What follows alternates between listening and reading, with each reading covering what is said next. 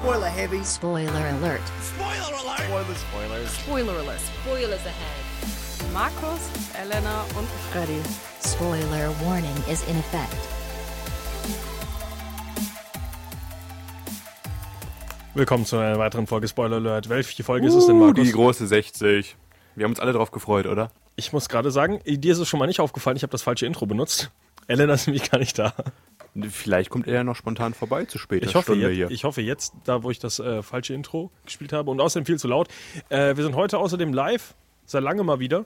Außer ihr hört uns auf YouTube, dann. Dann auch live. Oder auf iTunes, wieso wir auch sind. Immer, wir sind dauernd live. Ähm, Freddy und ich wohnen eigentlich in diesem Radio. Spoiler Alert, äh, live hier, Radio Frequency und natürlich myofb.de auf YouTube, iTunes. Wo sind wir jetzt alles? Äh, Sind wir schon auf Spotify? Nein. Okay, Wir können nicht alle- wir können nicht äh, alles bedienen. Podcast, äh, wie heißt sowas? Äh, Hoster der Zukunft. Die Broadcaster? hosten ja auch nicht. Die, Im Bett weg hostet keiner. Ja, äh, wir sind ein Film. Ein guter Podcast, sorry. Schön, dass ihr eingeschaltet habt. Genau. Zur 60. Sendung. Dieses Mal geht es wieder. Um Rachefeld. Ja. Ach so, ja, Ich ja. wollte, ich wollte einen coolen Satz dazu wieder. bilden, aber ne, habe ich nicht gefunden. Also in der aktuellen Folge geht es um Rachefeldzüge wegen Brimstone, ähm, aber natürlich auch die aktuellen Kinostarts. Wer noch nicht bei uns reingehört hat, äh, mit einem absolut äh, professionellen Anfang, wie jede Woche. Es fing mit dem Intro an und Richtig. geht weiter bergab, Leute. Richtig. Äh, wir fangen definitiv erstmal mit den Kinostarts. Markus, was ist dein äh, unwichtigster Kinostart diese Woche? Ich habe äh, gerade mal nach Textlänge geguckt. Der unwichtigste Kinostart für mich persönlich ist äh, Girls Girls, Trip. Trip. Das ist also klar. Das ist halt nicht Ich das, was. hoffe, er ist bei dir auch ganz unten, oder? Nicht das. Äh, was heißt denn ganz unten? Den ich als also, den du als letztes ins Kino äh, gehen würdest für wollen gehen. Ah. Nein, ich würde sogar noch eher in Girls Trip gehen als in Coco. Weil ich hasse halt Pixar-Filme. Aber Naja, da kommen wir später zu. Erstmal Girls Trip. äh, mit äh, Jada Pinkett Smith äh, und äh, Mike Coulter sind die einzigen Leute, die ich jetzt nennen werde. Ach, Die Queen Frau Latifah von meinetwegen. Will Smith. Genau, und Mike Coulter bekannt als Luke Cage aus der Netflix-Serie Luke Cage. Ihr hört, nicht so viele bekannte Leute dabei. Ist es eigentlich eine Fortsetzung? Nein, warum? Ja, weil die Story fängt damit an, fünf Jahre äh, ist es her, dass sich die Girls das letzte Mal gesehen haben und feiern waren. Deswegen dachte ich, vielleicht gab es irgendwie Girls Night Out. Ja, mit den- auch mit Scarlett Johansson. Äh, Im Endeffekt ist es genau das wie Girls Night Out, nur halt diesmal ist es äh, Schwarz. sind sch schwarze Frauen anstatt man ruhig so sagen. Ist ja wirklich so, ja.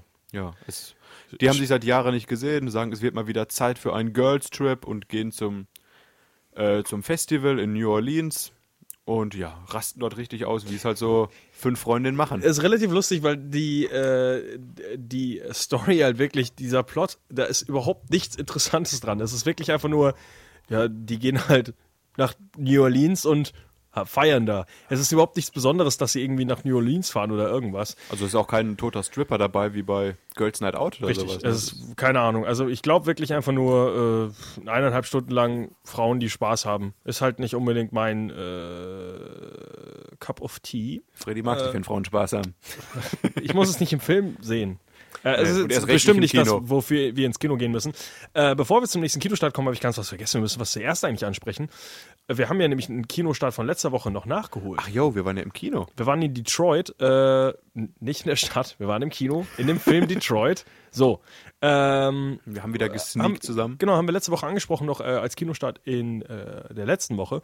Ähm, ganz kurz einmal Revue passieren lassen. Äh, in dem Film geht es ja um die, äh, um einen großen, äh, um, ja, um die großen Aufstände damals in den 60er Jahren äh, in Detroit und spielt zum Großteil ja in ja quasi fast ja in einem Raum oder mehreren ist, äh, Räumen am Ende. Im Mittelteil gefühlt ein Kammerspiel geworden. Genau, weil es spielt wirklich nur in einem Hotel, ähm, zu, also der Großteil des Films und halt darum, wie ein paar Polizisten versuchen, äh, eine Gruppe Schwarzer und zwei kleine Mädels ähm, eine Aussage zu machen, wo sie eigentlich selber schon wissen, dass sie eigentlich nicht existiert. Und versuchen die halt zu zwingen, dass die Polizisten gerechtfertigt werden in den äh, Maßnahmen, die sie da Genau. vollführen. Ähm, ja, Sprich Gewalt gegen die afroamerikanische Bevölkerung in den 60er Jahren von Amerika. Das Ganze wurde inszeniert von Regisseurin Catherine Bigelow, kennt man durch Tödliches Kommando oder Zero Dark Thirty und als Ex-Frau von James Cameron. das ist das Schlimme. Bekannt durch ihren Mann. Ex-Mann. ähm, Ja. Der Film ist cool. Ähm, das Ding ist, der Film ist sehr stark in der Mitte. Der Film ist sehr verwirrend am Anfang und äh, zu lang am Ende. Viel zu lang am Ende. Und das ist halt das Komische, weil am Anfang baut er nicht wirklich auf die Charaktere auf, die eigentlich in dem Film wichtig sind, sondern erzählt immer so kleine Nebengeschichten, Ja. die am Ende, ähm, die sind zwar am Ende dafür da, dass man ein Gefühl für die Geschichte bekommt und so ein bisschen das Universum aufbaut äh, und Verständnis für die Charaktere und diesen, diese äh, Kra- Krawalle, ist das ein Wort? Aufstände. Aufstände im Endeffekt hat. Ähm, das Problem ist, es führt halt so ein bisschen an den Charakteren vorbei, die eigentlich später wichtig im Film sind. Also die Einführung für die tatsächlichen Karriere, äh, Cha- Charaktere, glaube ich, kommt erst 20 Minuten in den Film rein. Aber es gibt auch manche Charaktere hier wie äh, Star Wars Held, wie heißt er, John, John Boyega? John Boyega, der Ja, der läuft auch irgendwie ein bisschen mit im Film und am Ende kriegt er zum Ende in viel zu viel Screentime, wo ich mir gedacht habe, Der ist äh, relativ in Nemo. Am Anfang ist er gar nicht da. Ich habe auch die ganze Zeit gedacht, ah, das ist John Boyega. Nein, jetzt hat er sich umgedreht, das ist noch wieder eine andere Person. Ich dachte mir oft so einfach, das könnte er sein, vom Stiernacken gesehen aus. Zum Beispiel Anthony Mackie spielt ja auch mit bekannt als, äh, äh, wie- heißt er wieder? Äh, in äh, gestern, noch Avengers. gelesen. Ähm, Falcon. Ah. Ähm, ist ja auch in, in dem Film, aber wird auch überhaupt nicht vorgestellt. Der ist plötzlich einfach in diesem Hotel mit drin und ist halt Vietnam-Veteran. Ja. Das wird aber auch nur irgendwie so nebenbei im Dialog erwähnt. Zuhälter ist der, habe ich gelernt. Von den Polizisten. mir gesagt. Ähm, das ist halt ein bisschen verwirrend. Also die wichtigen Charaktere in dem Film sind plötzlich einfach da und ähm, und andere es werden, fehlt so ein bisschen die emotionale Bindung. Am Ja. Anfang werden halt Leute vorgestellt, die später im Film halt einfach nicht mehr da sind. Teilweise, weil sie sterben, teilweise einfach, weil sie nicht relevant für die Handlung sind. Ähm, und genau diese Anfangszeit, die benutzt wird, um halt in Anführungszeichen die falschen Charaktere vorzustellen, ist halt dann am Ende führt halt dazu, dass der Film so unfassbar lang wirkt. Und es ist nicht mal so, dass der ist auch Film lang mit zweieinhalb er, Stunden, Er ist auch wirklich lang. Das Problem ist, er wirkt halt einfach deutlich länger, dadurch, dass jede Szene so abschließend wirkt. Ja, ja, und es wirkt immer so, die ist der Film vorbei und es ist entweder so ein ah, Happy End oder so ein richtiger Stein im Magen, so beendet sich dieser Film und du sollst dich nochmal richtig scheiße fühlen und dann geht der Film einfach weiter. Das ist sehr irritierend als Zuschauer, wenn man nicht weiß, was der Film einem versucht zu erzählen. Also es wirkte, als wenn die gute Frau Bigelow nicht ganz wusste, wie sie jetzt abschließen soll mit dem Film. Weil, Ich, ja, man muss jetzt auch nicht zu viel spoilern. Äh, man kann aber nur ansprechen, äh, es ist zwischen, es ist eine Gerichtsverhandlung, es ist äh, mehrere Verhöre, es ist ähm, Besuch im Leichenschauhaus und immer ist es halt so eine Szene, die eigentlich abschließend für sowas wirken könnte und immer springt noch was dahinter. Und äh, es ist ein bisschen chaotisch am Ende. Also, es ist auch zu viel. Ja. Man, hat, man hat die Moral verstanden und die Lektion des Films fand ich und dann immer noch mal einen draufsetzen von wegen, ja, ah, es war mir zu viel am Ende. ja, Der leider. Film ist an sich Der Film nett. ist gut, ja. Der Doch, Film definitiv. ist überdurchschnittlich gut. Hat eine, glaube ich, eine, was haben wir gegeben? Eine 7 von 10? ja. Eine gute 7 von 10. definitiv ein Blick wert. Ähm, wie gesagt, einfach vielleicht ein bisschen lang. Sollte man sich einfach darauf einstellen, wenn man in der Sneak, Eine Toilettenpause einplanen. richtig, in der Sneak war man doch ein bisschen überrascht, dass der Film länger dauert als eineinhalb Stunden, wie gewohnt. Für 5 Euro ein super Kinobesuch, aber. Zweieinhalb Stunden die neue Spielfilmlänge. Ja. So, von da aus. äh, Zurück zu den Kinostarts Genau, zu den der- aktuellen Kinostarts der Woche. Genau. Nicht, dass wir hier vergessen, was uns hierher gebracht hat. So, du hast ja gerade schon einen angesprochen. Sollen wir dann damit weitermachen? Coco. Lebendiger als das. Leben. Hast du da, äh, ja, von Disney Pixar natürlich, hast du da auf dem Schirm, wer da im Deutschen die Leute spricht? Du postest das doch ständig, oder nicht? Eieiei, da sagst du was. Nee, hab ich bei dem Film gar nicht. Aber wahrscheinlich äh, irgendwelche YouTube-Stars, die äh, einen Beauty-Blog haben, oder? Dann erzähl doch mal, erzähl doch mal. Ich erzähle erstmal die Story, würde ich sagen. Genau, Ne? und ich versuche hier rauszufinden. Und zwar feiern wir das bekannte Fest Dia de los Muertos, wo äh, Freunde und Verwandte ihren geliebten Ahnen gedenken, die schon tot sind.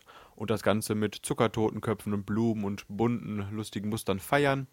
Und auch auf diesem Fest ist der kleine junge Miguel mit seinem Hund Dante unterwegs. Miguel, nicht Miguel. Hieß er nur Mig okay. Miguel. Miguel. ist der Name dann. Entschuldigung. Miguel mit seinem Hund äh, Dante unterwegs. Und wie es halt so ist, auf diesem Fest geraten ausgerechnet die beiden durch einen unglaublichen Zufall in halt die andere Welt, wo sich die Ahnen und die Untoten oder die Toten quasi rumtreiben. Und in diesem bunten Kosmos voller schräger und liebenswerter Charaktere trifft er nicht nur seine Urahnen, sondern auch den liebenswerten Hector. Und dieser Hector will ihm helfen, zurück in seine eigene Welt zu kommen. Doch das ist gar nicht so leicht, wie sich die beiden es am Anfang vorstellen. Und während die beiden dann quasi durch diese Welt der Toten streifen, entdeckt der gute Miguel noch ein kleines Familiengeheimnis, was er nebenher aufdecken will. Und ja, das Ganze ist ein Film, den Freddy wahrscheinlich verachten wird, der aber bisher sehr, sehr unglaublich gute Kritiken bekommen hat. Und Ich bin halt einfach kein Fan von Disney Pixar. er wird jetzt wahrscheinlich nicht aufgrund seiner Thematik, ich glaube, die ist ein bisschen nicht für den europäischen Markt groß geeignet, aber er wird finanziell sehr gut, denke ich mal, wieder einschlagen. Und er hat ja auch einen netten Kurzfilm mit Die Eiskönigin Olaf taut auf. Stimmt, äh, ja, der zur selben Zeit quasi im Kino startet und separat gelistet wird auf Filmstarts und Ja, Kino.de. da hat jemand keine Ahnung. Weil der läuft nicht einzeln im Film. Es ist nur ein Äh, Vorfilm. Lee Unkrich? Unkrich? Keine Ahnung. Der äh, Regisseur ist auf jeden Fall auch der Regi Regisseur hinter Toy Story 3. Ah, okay. den anscheinend Leute mögen, die Animationsfilme mögen. Und äh, die einzigen Leute, die ich hier gefunden habe als Synchronsprecher, sind Heino Ferch für Ernesto de la Cruz ah, ja, da hatte ich eine News zu. und Claudio Pizarro. Und da hatte ich auch eine News zu. Hast du auf, so auf mancher fucking Business nachgeguckt? Nein, auf einer äh, ominösen Seite, die mich immer wieder fragt, ob ich Geld spenden will. Habe ich Wikipedia. natürlich. ja, äh, genau, stimmt. Die beiden hatte ich auch als News drin. Das sind wahrscheinlich irgendwelche Nebencharaktere, wo man ein bisschen mit dem Namen noch zwei, drei Leute ins Kino mehr Nein, ziehen Heino möchte. Ferch spielt den äh, Ernesto de la Cruz, einen der wichtigsten Charaktere. Nur Claudio Pizarro hat einen Gastauftritt. Oh. Ja. Na gut, dann soll es so sein, wer den Hauptcharakter spielt, wahrscheinlich ein kleines Kind spricht, denn äh, der Film wird auf jeden Fall, ich kann garantieren, ich werde ihn bestimmt nicht schlecht finden. Ja, Du wirst ihn niemals sehen in deinem Leben, vermute ich. Außer er läuft wieder aus Versehen in der Sneak, wie damals Vajana. Stimmt. War auch ein schöner Film. Oh, Ja, ja, der äh, Film ist halt einfach nicht was, was mich interessiert. Ja, Coco, lebendiger als das Leben, wird sein äh, jüngeres Publikum ansprechen, auch ein paar ältere Leute noch. Und mit Disney Pixar im Namen wird er sowieso finanziell durch die Decke gehen, kann man schon vermuten, ne? Ist, würde ich sagen, diese Woche auf jeden Fall auch der Kinostart, der das meiste Potenzial für. äh, Er wird Justice League Kinokassen Platz schon- 1 hauen, Wahrscheinlich echt, ja. weil Leider. jeder kann das anscheinend. Tja, schade Schokolade. Wenn äh, Thor weiter so performt, verlieren vielleicht sogar DC dieses Jahr mal wieder den äh, Thron um den erfolgreichsten, äh, die erfolgreichste Comic-Verfilmung. Aktuell haben sie es noch mit Wonder Woman, die Ah. zumindest domestic noch auf Platz 1 ist. Zweiterfolgreichster Film sogar des Jahres hinter Schön und das Biest. Aber es kommt ja auch noch Star Wars, nicht vergessen. Ja, ja, aber es geht ja um Comic-Verfilmungen, ne? Ach so, bekannte Comic-Verfilmung, schön das Biest. Nee, ich meinte nur, also es ist, Wonder Woman ist sogar der zweiterfolgreichste Film des Ach so, Jahres aber- insgesamt, aber, auch äh, damit der erfolgreichste Comic-Film. Und ich habe ihn noch nicht gesehen. Ich auch nicht, leider. Ich warte noch darauf, dass ich mich selbst dazu überwinde. Nee, eigentlich muss ich ihn mal kaufen. Kauf ihn mal bei. Amazon und dann ist er eh eine Woche später günstiger, dann gucke ich ihn auch. Richtig, meine, meine klassische Tradition, immer wenn ich einen Film kaufe, kommt er äh, ein paar Tage später direkt for free. So, jetzt haben wir noch einen Film, Amazon. über den du auch. Cyber Week. Uh, ähm, über den du kein, keine guten Worte in letzter Zeit verloren hast. Flatliners. Flatliners mit äh, Ellen Page. Aber auch nicht man- viel Ellen Page, sagst du, ne? Äh, ja, Spoiler Alert, die stirbt anscheinend relativ früh. Äh, deutlich früher, als der Film es einem verraten mag. Und das ist ein bisschen dreckig wieder, dass man halt mit Ellen Page, natürlich den bekanntesten Namen, den Film schon sehr offensichtlich damit verkauft. Wie damals Godzilla mit Brian Cranston. äh, anscheinend macht es aber nicht so lang durch den Film. Äh, sonst halt in dem Film äh, Diego Luna, der zuletzt bekannt auch als äh, Star Wars Rogue One. Und wie hieß die andere nochmal? Irgendeiner aus Triple X 4. Triple X 3. Irgendwie. Keine Ahnung. Äh, Person, die man nicht Dobrev. Nina Dobrev oder sowas. Äh, sonst wüsste ich nicht, wer da jetzt noch Bekanntes drin ist. Ähm, ja, ein Remake von einem alten Film mit äh, Julia Roberts, glaube ich. Ich habe nur gesehen, dass es ein Remake war, aber der Film ist. Und der alte ist, glaube ich, schon nicht so durch die Decke gegangen, aber man hat gesagt, hey, guck mal, da ist ein altes äh, Franchise, was wir mal Ich möchte kein Drehbuch schreiben, nimm das hier.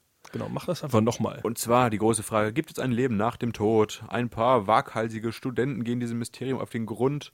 Medizinstudenten natürlich noch vielleicht wichtig und machen ein gefährliches Experiment, in dem sie ihren Herzschlag für kurze Zeit immer stoppen und dadurch eine Nahtoderfahrung bei jedem auslösen. Und das Ganze gibt denen immer den richtigen Kick und die sind voll am Trippen. Und dann denken sie sich, yeah, umso länger ich äh, mein Herz anhalte, umso cooler bin ich und umso cooler ist der Trip. Und wie Medizinstudenten selbst des ersten Semesters irgendwann denken sollten, ist das doch vielleicht gefährlich, wenn man das immer länger macht, denn irgendwann ist man vielleicht auch tot.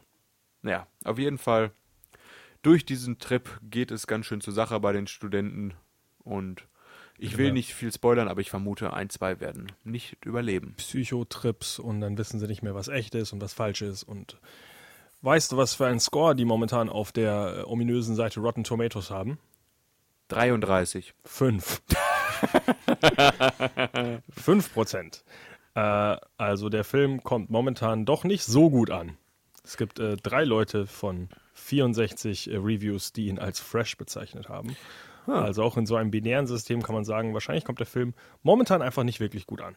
Ich würde sagen, äh, keine Kinoempfehlung von uns. Nein. Äh, und jetzt zum letzten und äh, themengebenden Kinostart für diese Woche. Auch eine fast Geheimtipp, kann man fast sagen, oder? Habe ich auch, ich habe den ja wirklich nur damals in der Recherche vor ein paar Wochen das erste Mal gesehen. Habe ich auch davor keine Trailer oder sowas für bekommen, Ah. was mich sehr verwirrt hat, weil in dem Cast jetzt ja nicht nur unbekannte Leute dabei sind. Ja. Wir verlosen auf jeden Fall ab morgen zweimal zwei Kinotickets dafür. Auf Was? mightyonfuckingbusiness.de. Aber, ne, Freddy darf ja nicht teilnehmen, deswegen euch da draußen viel Erfolg. Vor allem dürfen wir das im Radio eigentlich nicht sagen. Nein, das ist ja, hat ja nichts mit dem Radio zu tun. Richtig, besucht mal diese Internetseite. Vielleicht ist da zufällig was, wo man was gewinnen kann, hat aber nichts mit dem Radio hier zu tun. Also ich wusste nichts davon. Wir wissen nichts davon. Weiter Ich habe nichts gesagt. Worum geht's denn im Film, Freddy? Äh, Dakota Fanning äh, spielt mittlerweile kein Kind mehr. Aber sie Äh, spielt die junge Liz. Immer noch jung. Ein blondes Mädchen in einem alten Dorf. Und dann kommt Guy Pierce und sagt, hey, äh, du hast, glaube ich, deinen alten Mann umgebracht. Stirb. Wir schreiben das Ende des 19. Jahrhunderts im amerikanischen Westen. Die junge Liz, dargestellt von Dakota Fanning, wird von ihrer düsteren Vergangenheit nachgeholt, als der diabolische Priester, dargestellt von Guy Pierce, in ihrer Heimat auftaucht. Sorry, dass Es ich das nicht eine gnadenlose. Geschichte über Schuld, Vergeltung und den unfassbaren Mut einer willensstarken Frau im Kampf um ihr Leben und das ihrer Familie. Warte mal, ist So will ich Dakota, immer spontan zusammenfassen. ist, ist Dakota Fanning stumm? Schon von Anfang an? Oder verliert die erst ihre Zunge im Verlauf des Films? Das stand schon irgendwann in der Zusammenfassung irgendwo Das wusste drin. ich nicht. Ist das Stand ein aber- Spoiler? Nee, da stand in irgendeiner äh, Beschreibung, dass sie entweder stumm ist oder dass sie recht früh ihr die Zunge abgeschnitten wurde oder irgendwas. Deswegen Okay. hat sie. Äh, keine Ahnung. Auf Ja, jeden gut, Fall. also, Deswegen hat sie diesen komische. Äh, die, ich meine, sie spielt den ganzen Film stumm. also auf jeden Fall alles äh. Dakota Fanning, ja bekannt auch aus der Twilight-Reihe. Äh, Guy sie? Pierce. Aus der Twilight-Reihe? Steht bei mir hier. Auf meinem Blättchen. Auf meinem Blättchen steht Echt? aber aus der Twilight-Trilogie. Dakota. Was hat die denn in Twilight gemacht? Ich habe Twilight Twilight, nie nicht geguckt. gesehen, ja, aber. Wie normale, wie jeder normale Mensch hat Twilight nicht geguckt, aber Hä, aber war die. wahrscheinlich irgendeinen so bleichen Vampir, wie sie Okay, aussieht, wird oder? schon stimmen, aber hatte ich echt nicht auf dem Schirm. Kommen wir mal zu den wichtigen Leuten. Guy Pierce ist das mit dabei. Bullshit, Markus. Weiter bitte. Ja, Guy Pierce ist mit dabei. Ich glaube nicht, dass das auf deinem Zettel steht. Ich glaube trotzdem, dass es Bullshit ist. Ich google das gerade. Äh, erzähl doch mal mehr über Guy Pierce. Guy Pierce, äh, bekannt aus Prometheus unter anderem. Achso, ich dachte über den Film. Oder ein Film, den wir nachher vielleicht noch kurz ansprechen werden, Memento von Christopher Nolan. Ein rückwärts laufender Film, von dem wir heute auch noch ein paar haben. Und mit dabei für alle Game of Thrones Wir haben Fans, mehrere rückwärts laufende Filme heute. zwei jedenfalls. Okay. Und äh, für alle Game of Thrones Fans äh, haben wir Kit Harrington, aka John Schnee, Ah ja, stimmt. ist mit dabei. Und äh, die gute Van Houten. Das müsste, wenn man mich recht erinnert, die nackte rote Priesterin sein aus Game of Thrones. Die spielt auch noch mit. Und Carla Juri, bekannt aus der deutschen Produktion Feuchtgebiete. Uiuiui. Und äh, hier, Paul Anderson aus Peaky Blinders. Äh, du, also ganz kurz nur, du hattest auf jeden Fall recht. Sie spielt Jane in äh, der Twilight-Reihe. Ah, schon wieder recht gehabt. Wer auch immer das ist. Ich kenne niemand Keine anderes aus Ahnung. der Ich Twilight-Reihe. kenne Dakota Fanning ist für mich bekannt aus Krieg der Welten, als sie mit Tom Cruise durch die Gegend gelaufen ist. Oder hat die nicht, ist Dakota Fanning die aus Super 8? Hm, hab ich nicht Oder ist das die andere. Fanning-Schwester? Äh, ich meine, das ist sie. Ich sehe es hier nicht, also glaube ich nein. Ah. Eine von den von dem Fanning-Clan spielt da mit. Ellie Fanning, glaube ich, heißt die Ah. andere. Äh, Auf jeden Fall, Ja. ja. ist ein Western, was ja in der heutigen Zeit auch gar nicht mehr so üblich ist im Kino zu sehen. Diesmal ohne so Jeff Bridges. Totes, fast ein Tod. Ja, stimmt eigentlich. Das ist eher das Komische.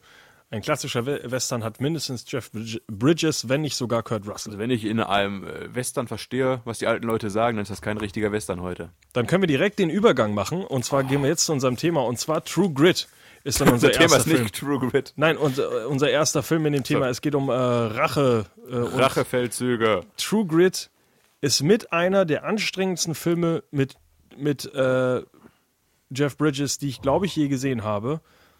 Weil er, man versteht ihn teilweise. Hast du True Grit Ich habe gesehen? ihn auf Deutsch gesehen. Von den. Coen-Brüdern? Äh, glaube ich, oder? Von den Coen-Brüdern Ja, ja, ist von den Coen-Brüdern. Du verstehst nichts teilweise. Gar nichts. Also wirklich, du kannst dich darauf konzentrieren das Witzige ist halt, es ist halt so lustig, weil ich so einen Eindruck habe, dass die äh, seine Mitschau, ich sollte mal äh, gucken, wie sie heißt, die Hauptdarstellerin, Haley Seinfeld. dass sie ihn auch nicht versteht. Die 14-jährige Matty Ross, dargestellt von Haley Seinfeld. Also Steinfeld? Ich weiß gar nicht mehr. Die, hat auch Äh, den, äh, die ist- ist nicht so durchgestartet, wie man es damals äh, vermutet hat. Haley Steinfeld. Äh, ist halt so lustig, wo dann zum Beispiel finden sie einen, äh, so einen aufgehängten Typen und sie kletterte halt hoch und äh, er ruft halt die ganze Zeit, calm down. und sie guckt ihn halt immer so komisch an, weil sie halt schockiert ist, wie locker er damit umgeht. Aber ich dachte mir immer so, versteht ihn, glaube ich, auch nicht. Soll ich höher klettern? ähm, ja, Aber s- super witziger Film.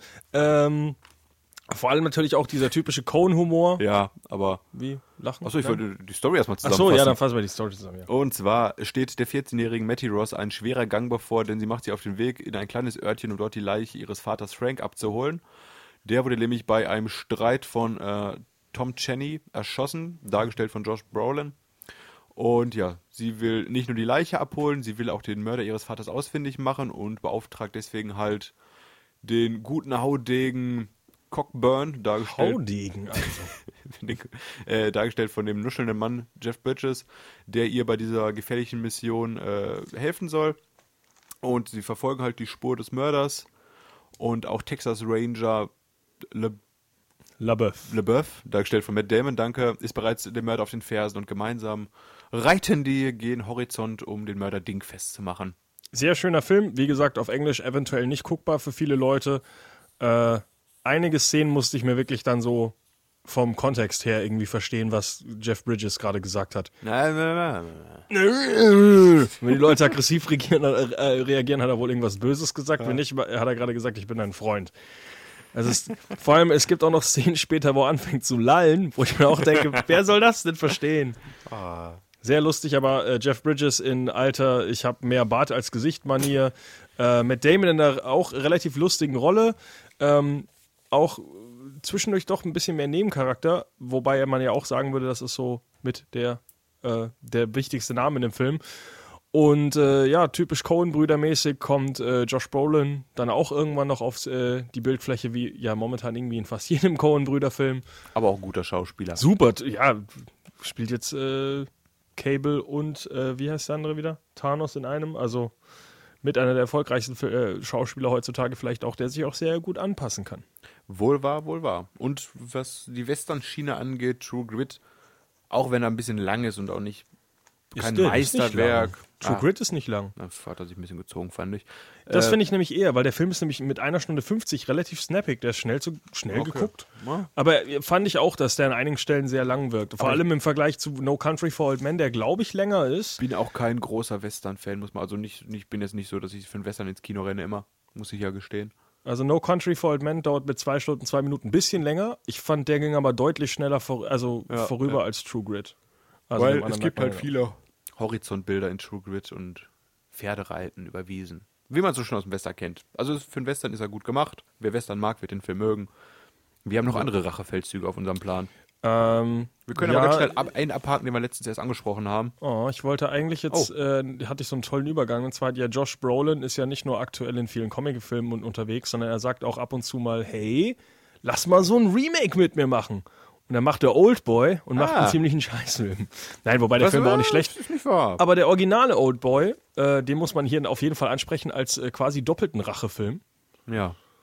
Eigentlich kann man die, äh, eigentlich kann man die ganze Rache-Trilogie ansprechen, die es gibt. Die habe ich leider nicht gesehen, deswegen habe ich mir einen Oldboy Ich habe auch eine aufgeschrieben. Oldboy äh, äh, aufgeschrieben, aber wer noch Lust hatte auf mehr, es gibt ja noch hier äh, Sympathy for Mr. Vengeance. Vengeance und Mrs. I Saw the Devil? Nee, Lady, Lady Vengeance. Das ist ja eine Trilogie. Was ist denn dann I Saw the Devil? Ein neueres Werk vom Regisseur, ne? Ja. Also auf War jeden auch bei Fall. Revenge-Filmen, ist bestimmt auch Rache. ja, hatte, war auf, auf den Top-Listen der Rachefeldfilme hier. Rachefilme. Oh, weit oben dabei. Ich habe den leider nicht gesehen, weil mir damals der Vertrieb kein Rezi-Muster zuschicken wollte. Von daher Uh. wird auch nicht angesprochen jetzt. Kauft diesen Film nicht. Ja, deswegen eher zu Oldboy. Ich habe den Eindruck, wir haben Oldboy vor kurzem schon mal angesprochen. War das wegen Kammerspiele? Nee, nee, nee. Aber, ich- wir hatten ihn mal angesprochen. Wir hatten mal letztens wieder drüber geredet. Aber Oldboy ist ein Film, den kann man ruhig zweimal ansprechen. ja. Und das Ganze beginnt damit 15 Jahre. Das ist die Zeit, in der ein durchschnittlicher Geschäftsmann und Familienmensch quasi in einem Raum ohne Fenster eingesperrt wird, ohne Wissen, warum er dort ist. Und er wird einfach überwältigt quasi und wacht in diesem Raum auf Tag für Tag und beginnt natürlich damit, äh, einen Ausweg zu suchen und auch quasi ein bisschen zu trainieren nebenher. Und in all dieser Zeit, Rache die er- zu schwören. Genau, in all dieser Zeit, die er dort eingesperrt ist, beginnt er natürlich auch damit, sich an seinen Peinigern rächen zu wollen. Und nach 15 Jahren ohne jeglichen menschlichen Kontakt und immer noch im Unklaren, aber warum er überhaupt da ist, wird er freigelassen und ja, beginnt seinen Rachefeldzug durch das, durch die Stadt. Ich weiß gar nicht, welche Stadt das spielt. Weiß ich ehrlich gesagt auch nicht. Japan halt, oder? Tokio? Oder? Osaka. weiß es nicht. Auf jeden Fall sein Ziel, er will Rache üben, Rache an denen, die sein Leben zerstört haben, seine Frau getötet haben und ja, ihn 15 Jahre festgehalten haben. Das Interessante ist ja, dass äh, relativ früh nachdem er rauskommt, meldet sich ja bereits jemand bei ihm und sagt, äh, er ist der Entführer, er hat ihn eingesperrt und äh, er will, dass er herausfindet, warum er eingesperrt wurde und warum er ihn jetzt einfach äh, wieder freigelassen hat nach 15 Jahren. Wenn er beide Fragen beantworten kann, wird er sich selbst umbringen, das verspricht er ihm. Das ist ja sein, äh, das äh, er, er blößt äh, der sein Peiniger, Peiniger, sein Peiniger äh, entblößt sich ja schon sehr früh und sagt halt, wer er ist und äh, wie gesagt, gibt ihm halt die Möglichkeit, hey, wenn du das alles rausfindest, bringe ich mich aber selber um. Ja. Und mit Unterstützung einer jungen Dame begibt sich der Old Boy Dae Suo, dargestellt von Min Choi, auf ein, auf wie gesagt, auf eben diesen Rachefeldzug. Und das Ganze ist recht brutal, recht düster und am Ende sehr, sehr twistreich, aber unglaublich clever und spannend erzählt. Muss man denn dann äh, Twist erzählen? Was, der Film spielt, in, spielt in, aus Südkorea, ne? Ach, oh. Also, also, Oh, also weg von Tokio und Japan. Oh, ich dachte. Ja, gut, nee, stimmt, ist ja Südkoreaner auch. Der Genau, also mit das Beste, was das südkoreanische Kino jemals zu bieten hatte, finde ich. Auch der Regisseur. kann ich zu wenig zu sagen, weil da gucke ich relativ wenig Filme. Äh, spoilern wir mal diesmal nicht. Wahrscheinlich haben wir ihn letztes Mal schon gespoilert. Ich weiß gar nicht, wann wir den angesprochen haben, aber ja. Ich weiß, wir haben ihn auf jeden Fall mal Es angesprochen. gibt weil ich äh, weiß, gewagte. Szenen mit einem Hammer, mit einem Oktopus und Viele, viele brutale Sachen. genau und äh, abstrakte Liebe. Ja, sehr So. äh, interessanter Film auf jeden Fall. Äh, Der neue Film ist an sich nicht schlecht. Er ist nur ein bisschen seichter an einigen Stellen, ähm, nimmt die Brutalität anders oder gar nicht auf, äh, verkommt manchmal sehr in, äh, in Hommage, als in Ja. wirklich was Eigenes zu machen. Spike, nicht Spike Jones, äh, Spike Lee hat den Film, glaube ich, gemacht. Ja, der, Oder? der afroamerikanische Regisseur jedenfalls. Hat er? mit Samuel L. sicher. Jackson und Josh Brolin. Es war schon Spike Lee, oder? Ich meine ja. Okay, Wenn ich ihn nicht mit Spike Jones verwechselt, das ist der Musikvideoregisseur. der auch Filme macht. Ja. Ja, äh, das Schlechte am Remake ist halt, dass es ein Original gibt, was einfach in jedem Belang besser ist. Wenn das eine Originalidee gewesen wäre, wäre der Film immer noch gut. Aber jeder, der das Original gesehen hat, wird das Original eigentlich bevorzugen. Und das solltet ihr auch. Ja. Hast du noch so einen tollen Übergang zum nächsten Film? Oder? Äh, da ich gerade immer noch suche, wer den. Ich bin mir nicht sicher, ob den wirklich Spike Lee gemacht hat. Ähm, springen wir trotzdem äh, einen tollen Übergang zum nächsten Film. Habe ich nicht. Wir haben gerade schon mal einen Film erwähnt. Und zwar ging es um Guy Pearce, der ja in unserem Titel themengebenden-. Äh, alles gut, der in unserem äh, themengebenden Film mitspielt. Guy Pearce hat aber auch schon in einem Christopher Nolan-Werk mitgespielt, was um Rache geht. Und das haben wir auf jeden Fall schon ein paar Mal angesprochen. Das Ganze nennt sich nämlich Memento. Und es geht in diesem Film darum, dass der Hauptcharakter ohne Erinnerungen lebt, sprich er vergisst alle paar Stunden seine, seine letzten Erinnerungen. Sein Kurzzeitgedächtnis funktioniert nicht mehr, aber er ist trotzdem auf dem Rachefeldzug, um den Mörder seiner Frau zu suchen. Und das Ganze ist in einem Film verpackt, der auch noch rückwärts läuft, sprich nichts für zum Zwischendurchgucken, aber sehr, sehr, sehr clever und intelligent gemacht. Vielleicht der beste Nolan-Film. Vielleicht der beste Nolan-Film, auf jeden Fall. So wie auch Oldboy, fast äh, doch eine 10 von 10. Auch der beste. Nolan-Film ist. Oldboy ist auch der beste Nolan. Also hätte Nolan den gemacht, wäre bestimmt auch gut geworden. Aber ja, Memento, wir haben es angesprochen, ich weiß gar nicht mehr welchem Talk.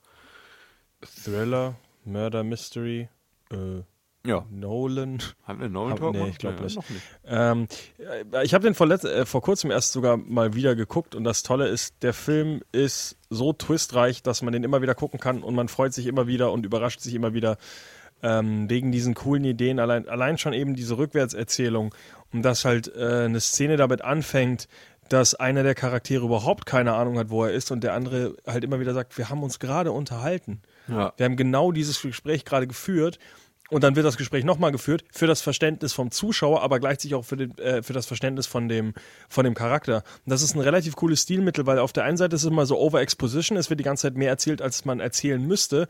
Aber das Interessante ist halt, dass der Charakter ja genauso unwissend ist wie der Zuschauer selber.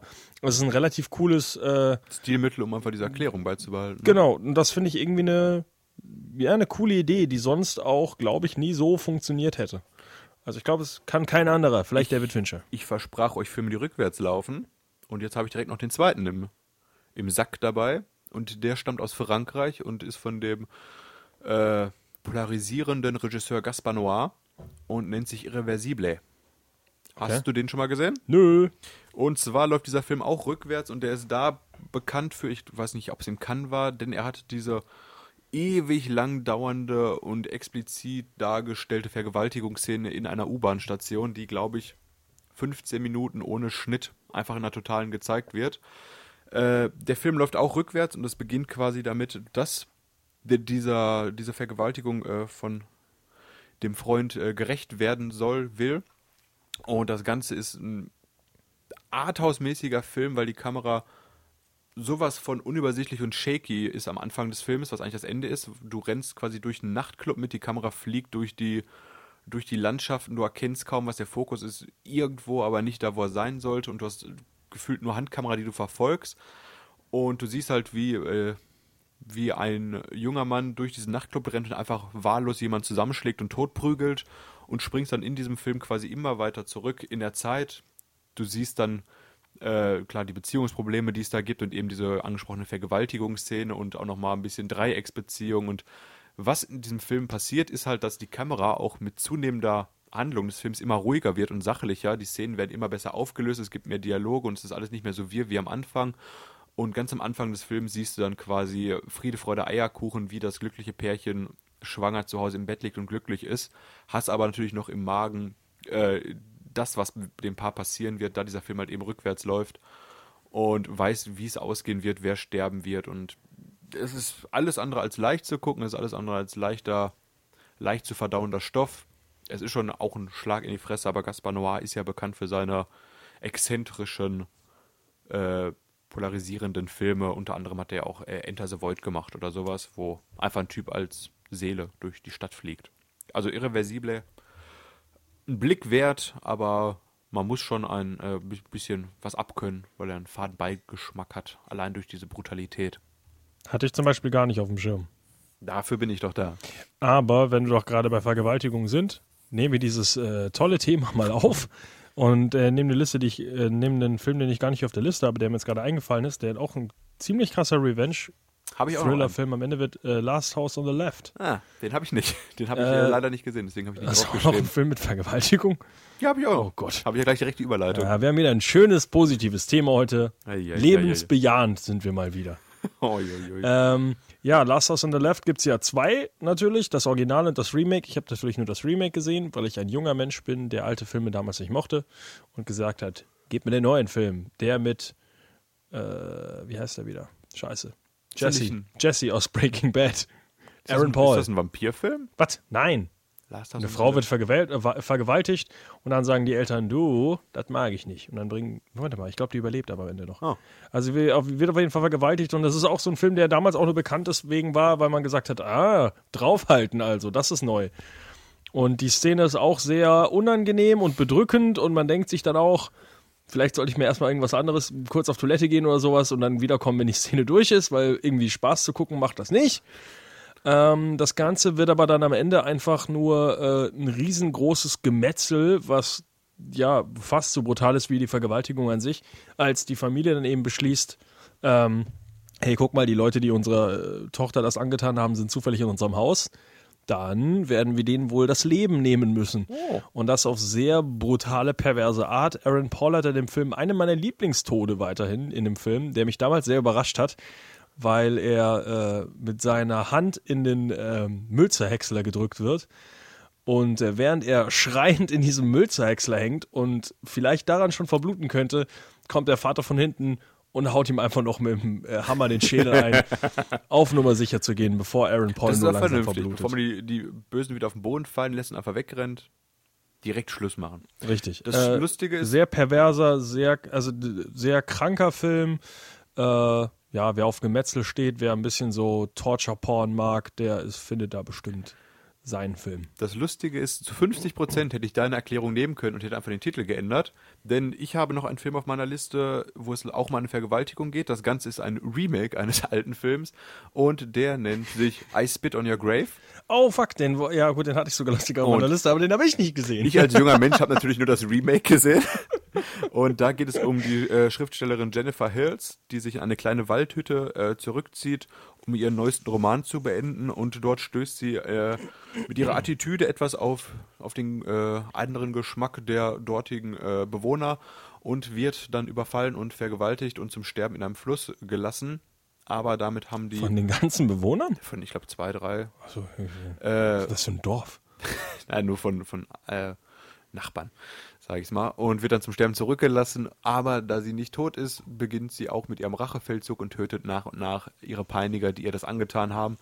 Ich glaube, im Original war es so, dass der Film so brutal war, dass er geschnitten werden musste. Der war ja auch lange auf dem Index, R-rated. Und umso mehr die rausgeschnitten haben, umso brutaler war es für die äh, FSK-Einteiler, weil die meinten, dass durch die Fantasie, wo geschnitten wurde, quasi der Film immer noch brutaler wirkte. Deswegen hat der Film unglaublich lange gebraucht, auch um mal ein Release zu kriegen. Und wie gesagt, in Deutschland war er lange auf dem Index.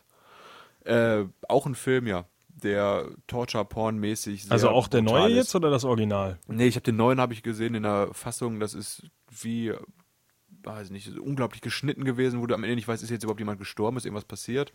Da habe ich wirklich eine, Zeig mir die Vergewaltigung. eine krasse Schnittversion bekommen. Wir haben eine Kritik auf unserem Blog online. Es ist ein paar Jahre her, ich weiß leider gar nicht mehr. Aber ich glaube, es war jetzt kein großes Meisterwerk, aber es ist, es ist eine bekannte Reihe. Ich glaube, es gibt auch mehrere Teile, nicht nur das Remake. Auf der einen Seite würde ich sagen, ich würde den Film gerne sehen. Auf der anderen Seite würde ich den Film nicht gerne sehen. Und auf der anderen Seite ist er wahrscheinlich online sowieso nur wieder so geschnitten, dass Ja. ich am Ende sage, was war jetzt schlecht an diesem Film? Die hat ja einfach nur Leute umgebracht. Ja, I Spit on Your Grave. Wahrscheinlich ähnlich wie Last House on the Left. Etwas für die etwas härteren.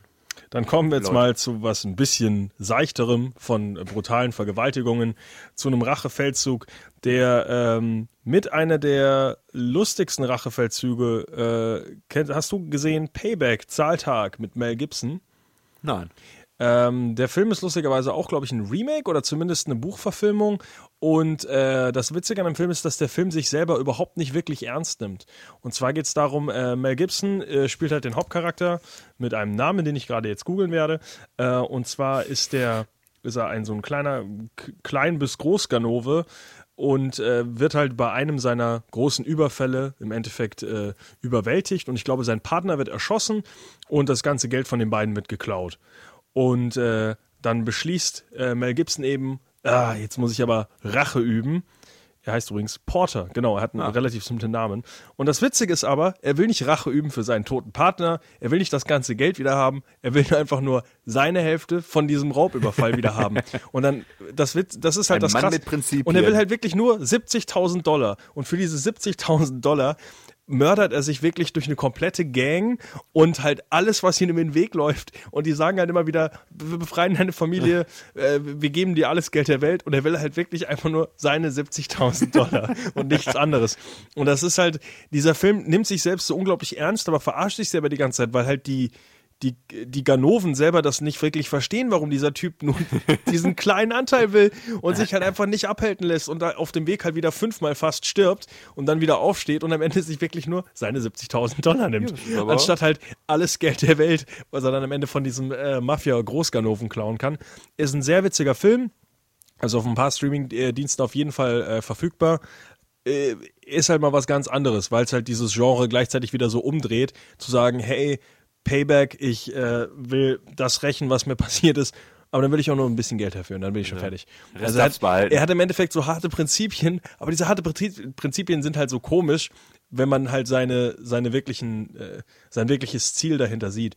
Sehr interessanter, witziger Film. Also kann man, kann ich empfehlen. Äh, der letzte Mel Gibson-Film, den man noch äh, unterstützen sollte. Ich muss Voll sagen, rassistischen witzige Filme habe ich leider gar nicht auf meiner Liste.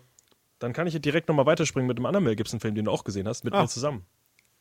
Mad Max. Ja! Den fandst du witzig? Nur weil die Nicht getanzt witzig. haben? Ein anderer Mel Ach so.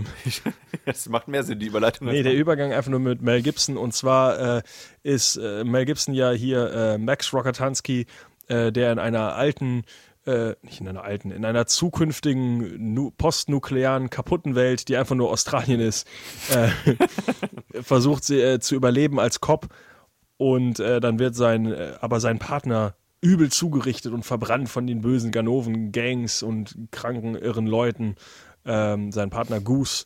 Und dann beschließt er, er wird jetzt zum verrückten Max und äh, jagt all diese Leute und muss sie alle nacheinander umbringen. Ja, ich denke mal, Mad Max auf jeden Fall von Fury Road mit Tom Hardy. Habt ihr schon mal was gehört? Wer es Ja, nicht wusste, ja es kein- gibt auch drei Filme vorher.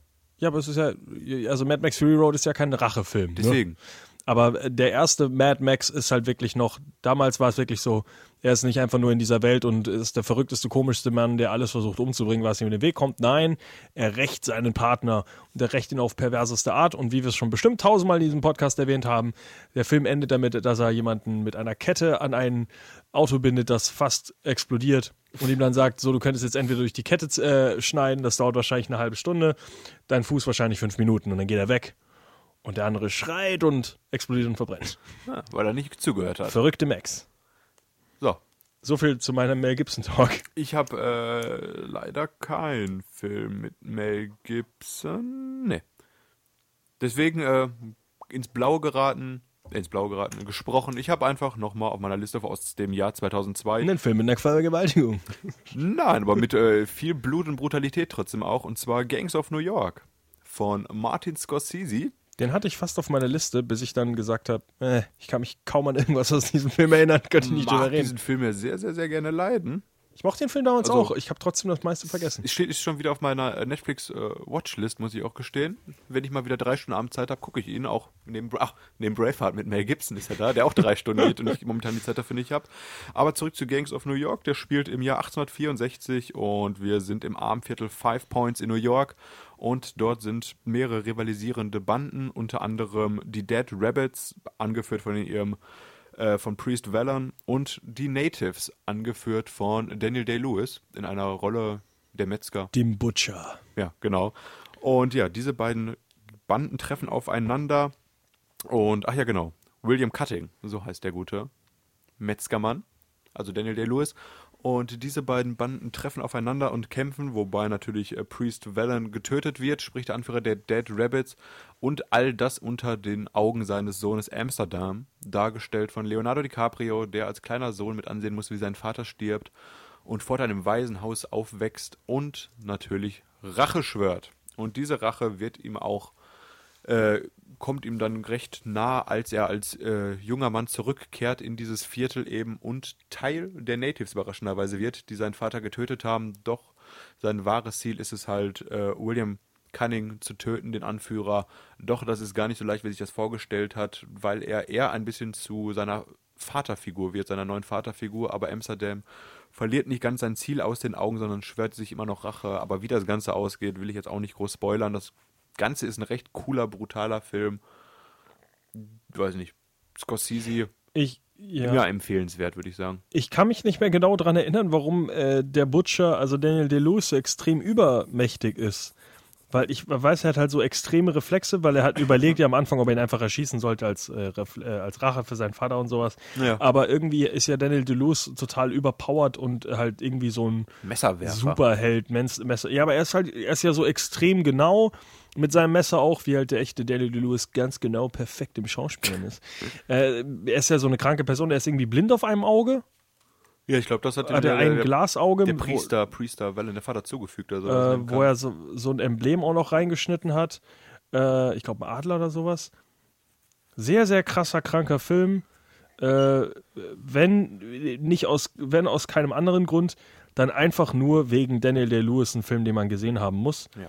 Und warum auch immer, wenn man den Film googelt, ist ein Filmvorschlag äh, der Butcher genau neben Donald Trump. Ich weiß hier nicht, was der Kontext ist. Achso. Muss man bestimmt nicht wissen. Für alle, die sagen, das ist jetzt zu brutal. Cameron Diaz spielt auch mit. Es gibt noch eine Liebesgeschichte nebenher. Der Film ist auch nicht so Aber- brutal, oder? Also die Geschichte ist brutal, abgeknallt, ne? Also diese Banden, wenn die aufeinander zugehen und sich in die Fresse auf die Fresse hauen. Aber es ist jetzt nicht blutig. Also äh, zu dem Vergleich, was wir sonst gerade angesprochen haben mit äh, Spit in the Grave und was, das ist jetzt kein Film, wo man sagt, Genau. oh Gott, Gedärme und Blut und Vergewaltigung. Das Ganze ist noch auf einem guten Hollywood-Niveau. Richtig. Kann man mal gucken. Ähnlich blutig, kurz äh, weiter, ich habe hier noch jemanden, der zwar nicht als äh, Metzger arbeitet, aber als äh, Barbier. Oh, Und Sweeney zwar Todd. Sweeney Todd, der teuflische Barbier der Fleet Street, ich weiß gar nicht, wer im Deutschen heißt. Auf jeden Fall, äh, Johnny Depp, als er noch gute Filme gemacht hat, spielt in dieser Musical-Verfilmung den titelgebenden Sweeney Todd, der auch unschuldig ins äh, Gefängnis geworfen wird und dadurch Frau und Kind verliert. Und ja, nachdem seine Strafe quasi abgesessen ist, kehrt auch er zurück in, äh, in seine Heimat in London und beginnt dort seine Tätigkeiten wieder aufzunehmen als Friseur. Aber er trifft auf äh, Helen Bonham Carter als Mrs. Lovett, die ebenfalls ein bisschen äh, neben der Spur ist und beginnt Menschen Fleischpasteten zu verkaufen, denn darin verarbeitet sie die Leichen, die Johnny Depp hinterlässt, während er übt, um seine Rache zu äh, auszuüben an, ich weiß gar nicht, wie heißt der Richter Turpin, glaube ich, äh, dargestellt damals noch von dem damals lebenden Alan Rickman, super Schauspieler. Ja, das Ganze ist ein bisschen musikalischer angehaucht, sprich, es wird fast nur gesungen.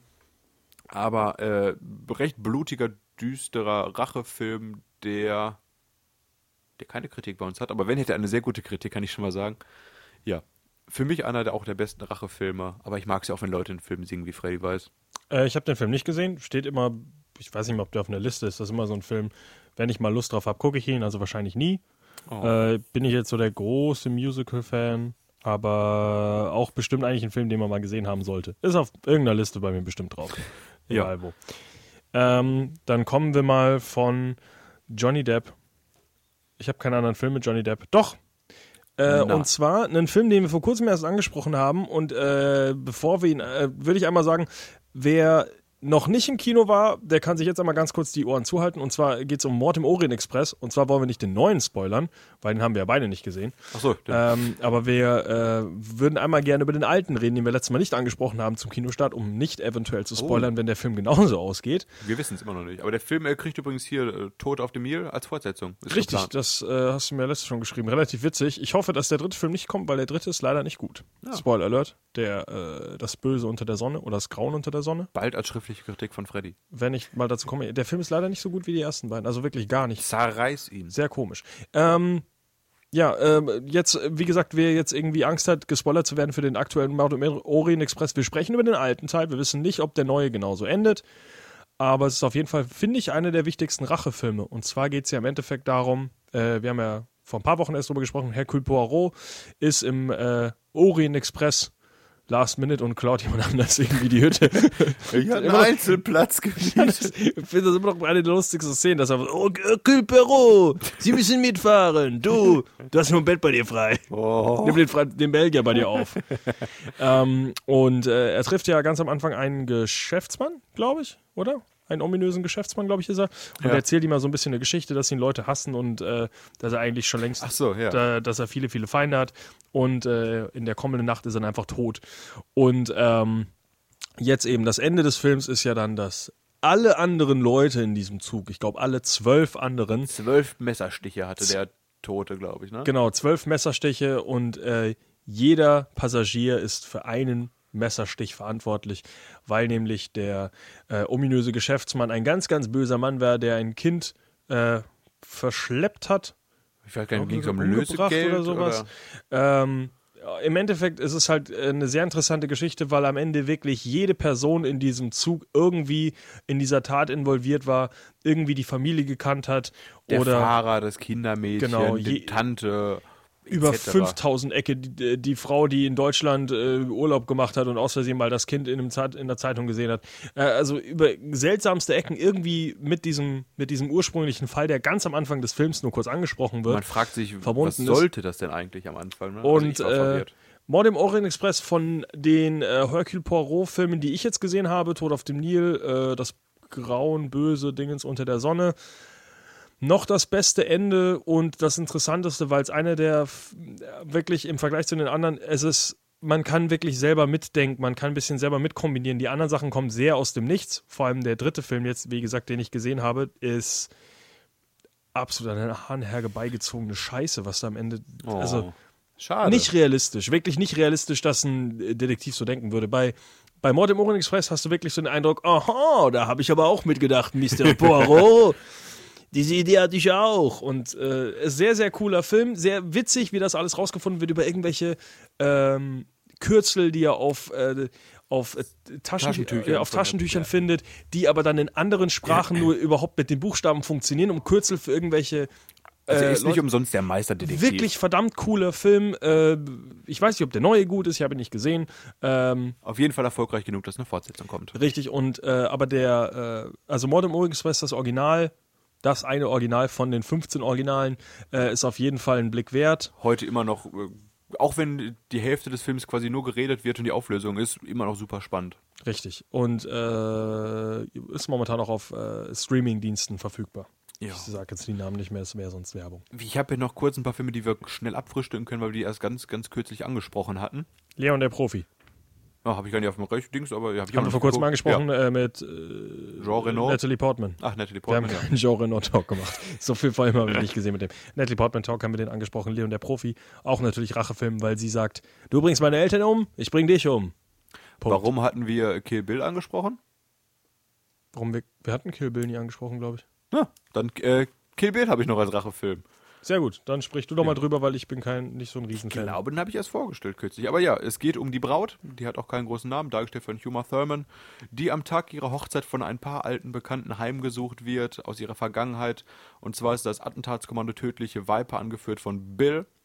Die stürmen die Zeremonie und richten ein Blutbad an, bei dem alle äh, abgemurkst, gemeuchelt werden und nur die Gemeuchelt. Braut bleibt äh, genau zum Sterben zurück. Und ja, nach vier Jahren, die sie im Koma lag, erwacht sie wieder und wie es heute bei uns der Standardsatz ist, schwört Rache. Sie begibt sich auf einen Rachefeldzug, um sich an Bill und sein, äh, seinen Mitstreitern zu rächen. Insgesamt hat sie fünf Namen auf, den, auf der Liste. Da ist neben Bill ist er nämlich noch Bud, Elle Driver, Oren Ishii und Mrs. Green drauf. Und ja, es gibt zwei Filme und in diesen beiden Filmen ist Huma Thurman unterwegs und meuchelt sich quasi zur, zur, äh, zur Stillung der Rachelust.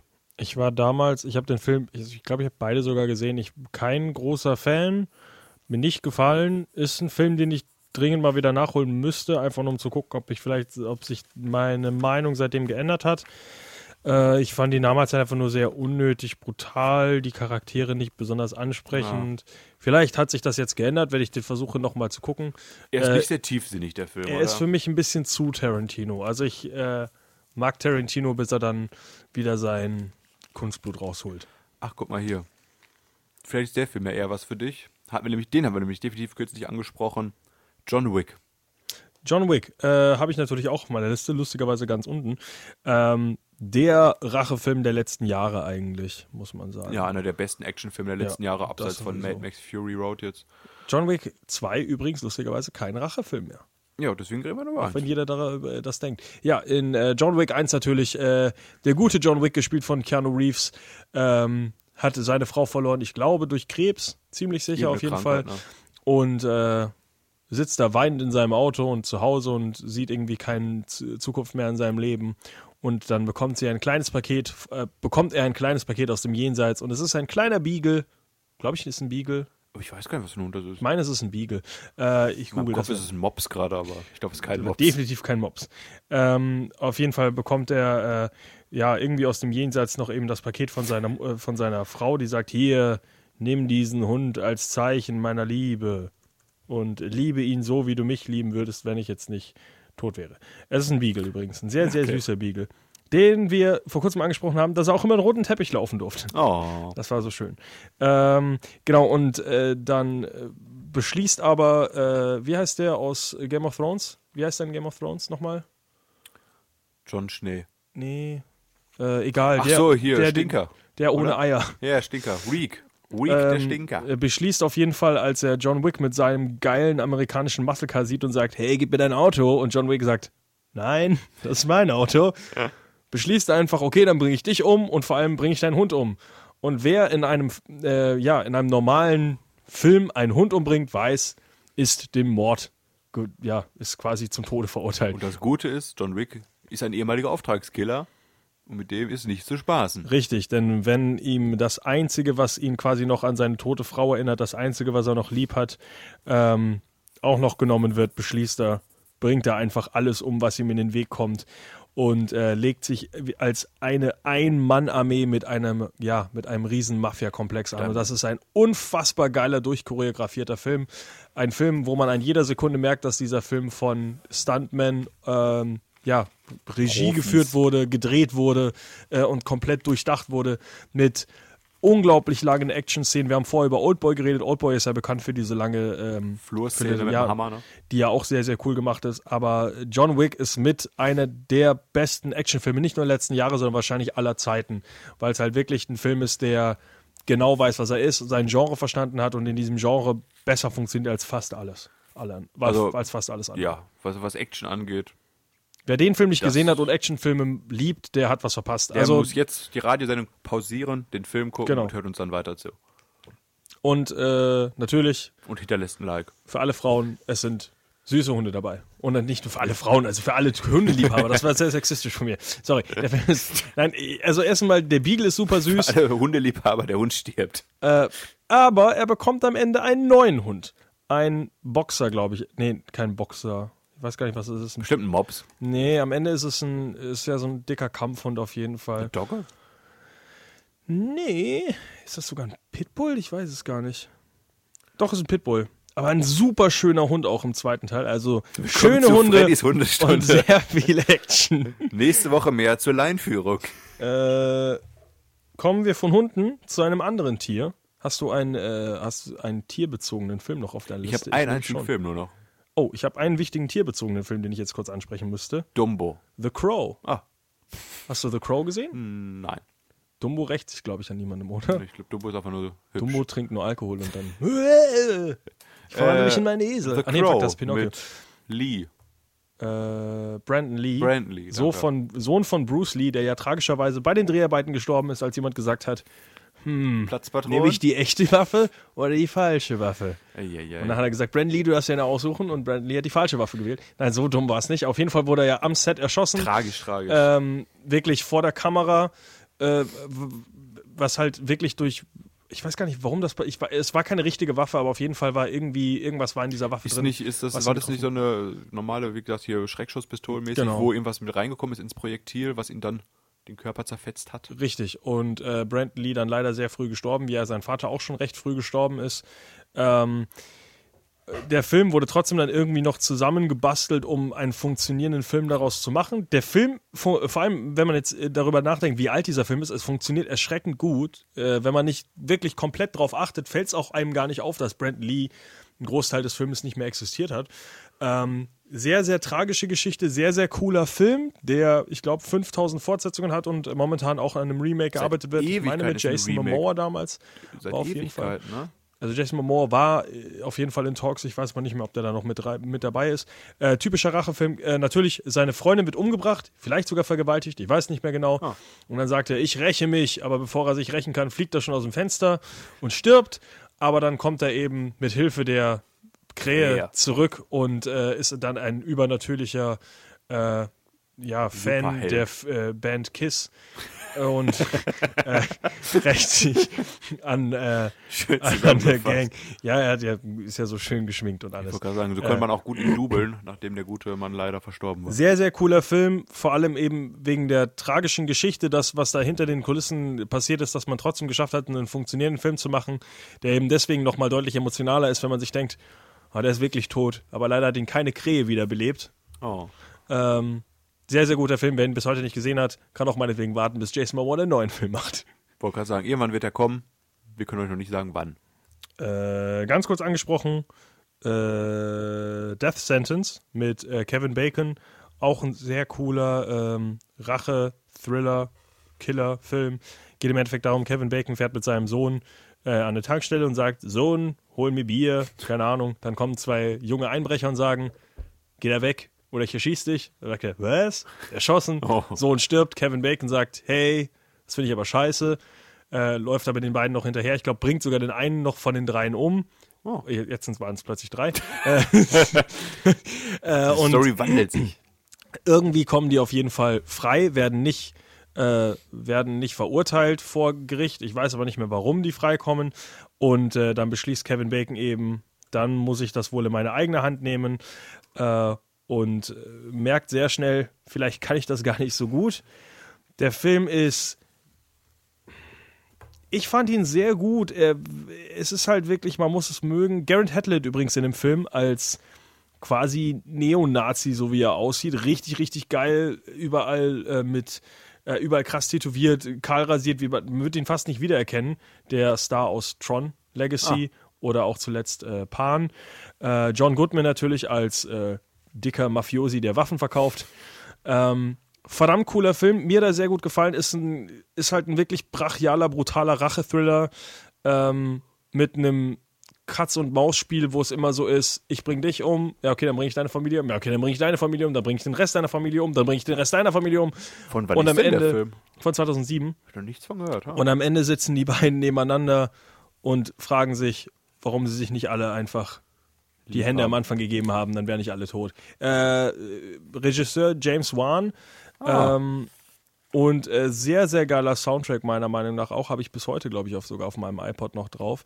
Ähm, wer Rachefilme sehen will, äh, wer Kevin Bacon äh, mal mit Glatze sehen will und äh, wer sich schon immer gedacht hat, dieser Garrett Hedlund hat doch eigentlich einen Nazi in sich, ähm, der sollte sich diesen Film angucken. Äh, meiner Meinung nach definitiv ein Blick wert. Mir hat er sehr gut gefallen. Schön. Ja. Ist deine Liste noch lang oder? Ich habe noch zwei Filme. Dann hau ich mal meine letzten Filme raus. Mein letzter Film ist äh, ein kleiner Geheimtipp, muss man eher sagen. Ich glaube, der ist nicht so bekannt. Ich weiß gar nicht, ob du ihn kennst. Äh, und das Ganze dreht sich nämlich darum, was würden wir eigentlich machen, wenn wir alt sind und nichts mehr zu verlieren haben. Diese Frage hat sich auch Harry Brown gestellt. Harry Brown, dargestellt von Michael Caine, unter anderem bekannt als Alfred von Batman. Und er ist Witwer und hat eigentlich nur noch einen einzigen Freund, äh, Leonard Atwell, dargestellt von äh, David Bradley. Und die beiden verbringen quasi ihr Rentnerdasein im heutigen London, was abgeranzt ist bis zum geht nicht mehr. Aber die beiden treffen sich, spazieren durch den Park, spielen nochmal eine Runde Schach zusammen Das klingt bis jetzt nicht nach einem Rachefilm. warten eigentlich nur noch auf den Tod.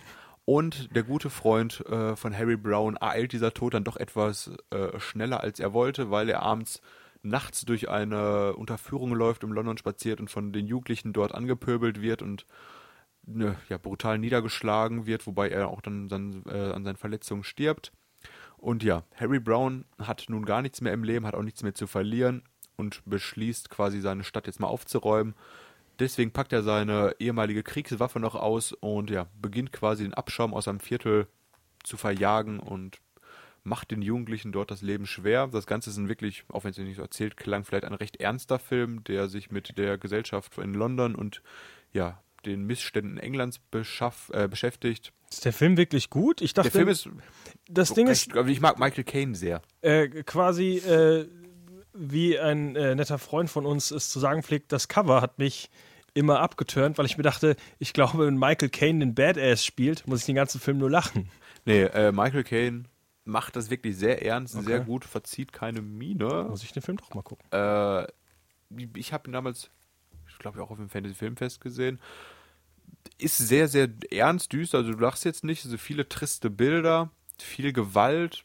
Auf Englisch auch gar nicht so leicht zu verstehen, fand ich. Aber ja, wie gesagt, fokussiert sehr. Michael Caine wird auch von ihm getragen, artet am Ende ein bisschen zu sehr aus, wenn eine riesige Unruhe ähnlich Detroit da ausbricht und alles brennt in der Stadt und ausrastet. Hätte der Film gar nicht gebraucht, hätte es auch quasi gereicht, wenn es nur diese eine Gang gewesen wäre und Michael Caine. Aber doch, ja, wie gesagt, Michael Caine, ein alter Mann, der einfach rot sieht, ist schon recht cool. Also kann ich empfehlen. Hat vielleicht jetzt nicht, ist jetzt nicht eine 10 von 10, aber ist schon allein dank Michael Caine äh, sehenswert. Nee, sehr cool, weil ich nämlich, der Film hat mich, wie gesagt, immer nur äh, etwas abgeschreckt, weil ich mir dachte, ich kann Michael Caine eben diese Rolle nicht abnehmen.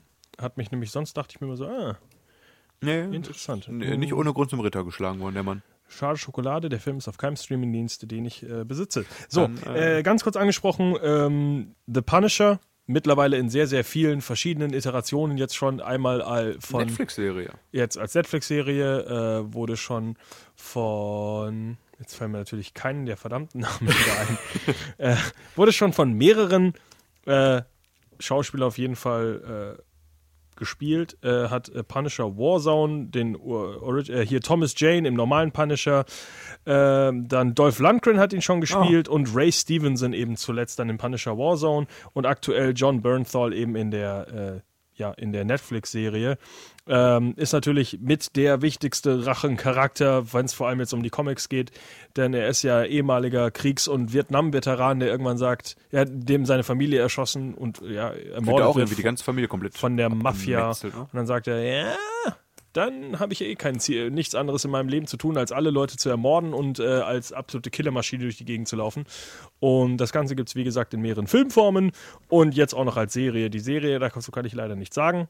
Äh, ich fand äh, Punisher Warzone und der Punisher mit Thomas Jane haben beide ihre interessanten Aspekte. Der eine ist ein bisschen Hollywoodiger, also der Na, mit Thomas Jane. Den einen habe ich gesehen, den, den der vor vielen Jahren rauskam, der normale da. Punisher Warzone ist sehr, sehr übertrieben, brutal und abgefuckt, aber dadurch auch äh, deutlich comiclastiger. Ja. Hat aber leider dazu geführt, dass die Regisseurin seitdem nie wieder einen Film gemacht hat, Oh, äh, weil man gesagt hat, dass sie zu brutal ist und äh, ein sehr komische, äh, kein Auge für für, äh, also Lexi Alexander hat danach, glaube ich, keine großen Filme mehr gemacht, weil man eben gesagt hat, sie, sie ist viel zu brutal und übertrieben und im Endeffekt hat sie nur versucht zu erklären, so sind die Comics. ja. Die hat wirklich nur versucht, Zu die Comics halt Comic äh, zu, zu übernehmen. Ähm, Chinatown äh, ist im Endeffekt eine, Ranch, äh, eine Rachegeschichte ganz am Ende. Äh, Ist aber jetzt, vielleicht habe ich nur in meiner äh, Recherche aufgeschrieben, weil mir das eigentlich so der erste Film sogar lustigerweise eingefallen ist, als ich an Rache gedacht habe. Oh. Wobei das wirklich nur das Ende ist. Und dann schließen wir jetzt ab mit dem eigentlich wichtigsten Film, den wir schon tausendmal hier auch erwähnt haben, weil er so verdammt gut ist und weil ihn irgendwie keiner guckt. Lucky Number Seven. Ah.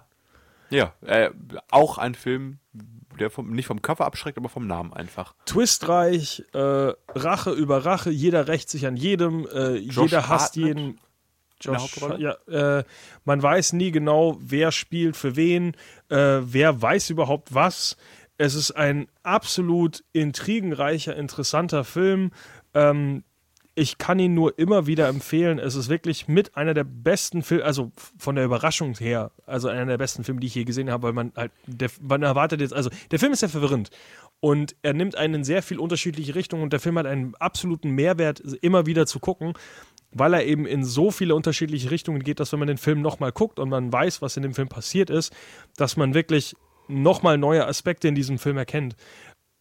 Absolut für jeden Blick wert. Äh, Ich kann ihn nur immer wieder empfehlen. Ja. Lucky Number Seven, super Film. Abschließend ansonsten das Thema Rache ist ja, glaube ich, echt in vielen Hollywood-Filmen oder abseits von Hollywood auch ein äh, gebendes Thema. Wir haben jetzt auf jeden Fall heute nicht ansatzweise alle angesprochen, die es auf dieser Welt gibt, aber äh, im Endeffekt gibt es ja, ist Rache immer so im Hintergrund. Ob es jetzt Genau. Star Wars ist, ob es jetzt Herr der Ringe ist, ob es äh, der Pakt der Vajana, Wölfe, äh, der König Mann in der der eisernen Maske, äh, König der Löwen 2, äh, König der Löwen 3. Schneewittchen, Rache an der Hexe. Nee, warte mal, Also das Rache war ist- Dornröschen. Ja, aber die, ach, irgendwie, irgendwer rächt sich immer an jemandem. Also Eben. wenn ihr noch Titel habt, wichtige, Also es ging natürlich, einen Kommentar. es ging natürlich darum, äh, dass das ganze, der ganze Film eigentlich ein großer Rachefeldzug ist. genau. Ach, einen Film wollte ich noch erwähnen. Sorry, den habe ich vergessen auf meine Ja. Liste zu schreiben, äh, weil ich nämlich dachte, okay, es, wie viele Filme gibt es eigentlich, wo am Ende der Twist ist, es war er die ganze Zeit. Und zwar äh, ist mir da als erstes eingefallen, spielen wir das Lied vom Tod. Ah. Der Namenlose mit der Harmonika, der natürlich ganz am Ende dann der kleine Junge war, den äh, Harry, Henry Fonda, ich weiß gar nicht mehr, wie der Charakter heißt, äh, ich äh, fällt mir gar nicht ein. Also auf jeden Fall kommt ja der äh, Namenlose mit der Harmonika einfach in dieser Stadt an und verfolgt Henry Fonda bis zum Ende und will ihn umbringen und niemand weiß genau, was er von ihm will und warum er überhaupt so gut ausgebildet ist und so verdammt äh, in, gut intelligent ist und was er alles drauf hat und am Ende kommt raus, dass Henry Fonda seine ganze Familie umgebracht hat und am Ende hat er ja seinen Bruder auf seine Schultern gestellt, äh, in einen, ja, einen Galgen um ihn rumgehängt und hat dann gesagt, ja, äh, unterhalt deinen Bruder noch ein bisschen oder im Deutschen sagt er dann auch, äh, spiel mir das Lied vom Tod. packt ihm eine Harmonika in den Mund und guckt zu, bis der Junge irgendwann erschöpft zusammenbricht und damit seinen Bruder umbringt, der von seinen Schultern runterfällt und sich das Genick bricht. Und dann beschließt dieser kleine Junge mit der Harmonika, dich kriege ich, dich kriege ich, du alter Hurensohn. und lustig. sehr interessant, obwohl der Film arschalt ist, Henry Fonda nimmt man wirklich ab, dass er einmal sehr jung ist und sehr alt ist. Top Make-up. Ich habe extra die Szene nochmal geguckt. Fuck ist dieser Film gut.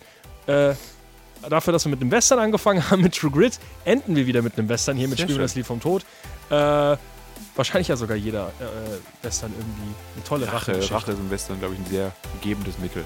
Ja, nächste Woche, worum geht's da? Ich habe mich nicht vorbereitet. Wir wissen es nicht. ja, auch nicht. So, dann haben wir einfach heute mal ein offenes Ende. Jetzt habe ich mich ja nicht vorbereitet auf die nächste Woche. Der große Teaser, was erwartet uns nächste Woche? Wir wissen es alle nicht. Äh, hoffentlich erwartet uns Elena nächste Woche wieder und wir sind nicht mehr so zweit in diesem dunklen Studio. Diesmal zu später Stunde und nicht so saufrüh, deswegen hat keiner gegähnt, sondern nur jeder versucht, schnell hier rauszukommen und will den Zug erwischen. Einen schönen Abend. Ja. Wunderschönen Abend, eine wunderschöne Woche. Auf. Wiedersehen. Ciao.